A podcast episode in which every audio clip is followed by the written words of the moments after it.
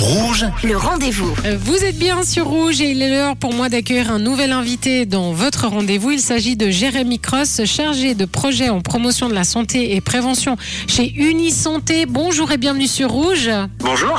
Merci d'avoir accepté euh, cette invitation. On va parler ensemble euh, de l'arrêt du tabac euh, parce que récemment, euh, j'ai vu que vous avez proposé une conférence avec Unisanté sur, sur le sujet. Alors, moi, je propose qu'on fasse un petit résumé pour nos auditeurs pour obtenir un maximum de, de conseils pour eux. Alors, euh, pour ceux qui souhaitent bien sûr arr- arrêter de fumer, mais aussi pour motiver quelqu'un de, de notre entourage à arrêter, c'est important.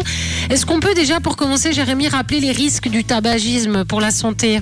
Tout d'abord, on, pourrait rappeler en disant que fumer, ça tue un consommateur sur deux. Ça représente environ 9500 décès par année en Suisse. On pourrait préciser aussi que la cigarette, euh, elle contient de nombreuses substances toxiques.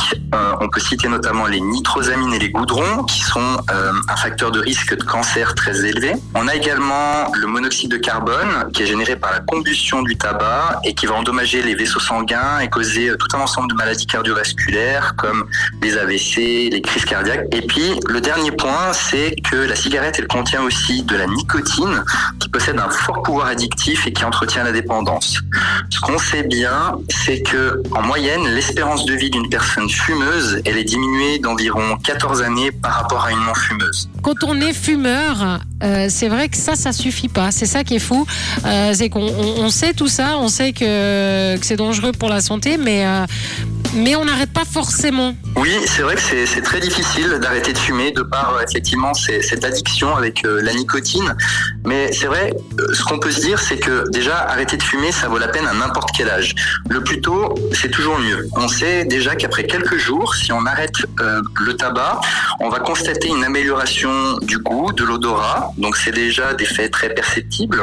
Et puis ensuite, après quelques semaines, on va observer une diminution de la toux, de l'essoufflement.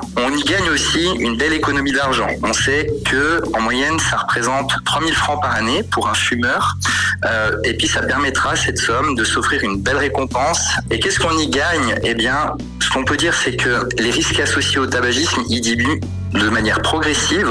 Et puis ils atteignent vraiment celui des non-fumeurs après 15 années. Et, et la question qui revient souvent, elle est basée sur le poids. Euh, Est-ce que forcément on prend du poids quand on arrête de fumer? Ce qu'il faut savoir, c'est que tout d'abord, le poids des fumeurs, il situe en moyenne 4 à 5 kilos en dessous du, poids des, non-fumeurs. Et puis qu'en fait, quand on va arrêter le tabac, on va constater chez environ euh, 60% des personnes fumeuses une prise de poids, mais qui va être inférieure à 4-5 kilos. Cette prise de poids, pour assurer euh, les personnes qui nous écoutent, on peut dire qu'elle est normale, mais elle est ni obligatoire, ni irréversible. En soi, si vous voulez, c'est comme si c'était un retour au poids euh, initial, comme si les personnes, en fait, elles n'avaient jamais fumé.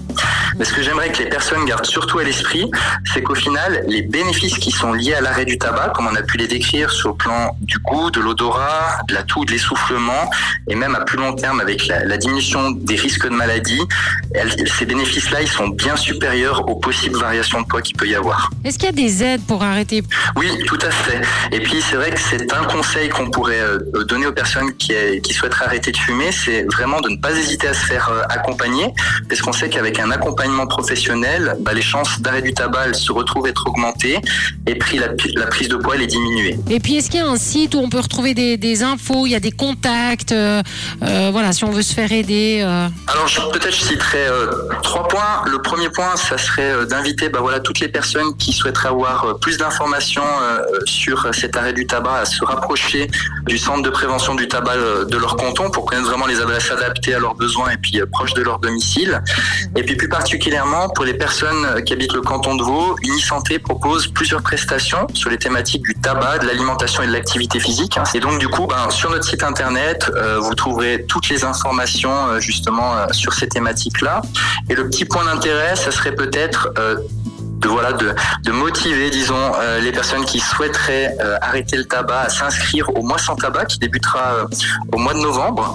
Et en fait il s'agit d'un programme d'aide à l'arrêt qui est gratuit qui est effectué par le biais des réseaux sociaux en groupe justement avec l'accompagnement de professionnels donc ça peut être un, un bon tremplin dans, dans cette belle bataille. Merci beaucoup pour toutes ces informations. Et puis unis- unisanté.ch bien sûr si vous avez un doute. Merci Jérémy. Cross, chargé de projet en promotion de la santé et prévention chez Unisanté d'avoir répondu à nos questions. Merci à vous. Merci beaucoup. Merci. Au revoir. Au revoir. Et moi, je vous rappelle que si vous avez manqué une information, eh bien cette interview est à retrouver en podcast sur notre site rouge.ch. Le rendez-vous.